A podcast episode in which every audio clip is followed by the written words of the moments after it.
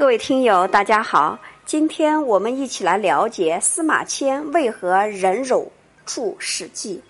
司马迁的父亲司马谈是汉朝的太史令，父亲死后，司马迁继承了父亲的官职。司马迁饱览诗书，游历全国，积累了丰富的历史素材。在他继任太史令后，就开始着手写一部记录中国历史的巨著。但就在此时，由于公开为战败而不得已投降匈奴的李陵辩护，司马迁被汉武帝处以极其残酷的腐刑——宫刑。司马迁多次想要自杀，但是他从历史上许多发奋成就事业的例子中受到了鼓舞。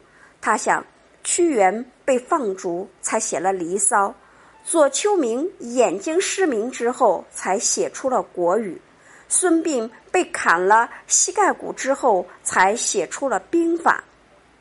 那我为什么就不能把这部史书写出来呢？司马迁辛辛苦苦十几年，终于完成了历史巨著《史记》，详细的记叙了从传说中的黄帝至汉武帝时期，共计三千多年的历史。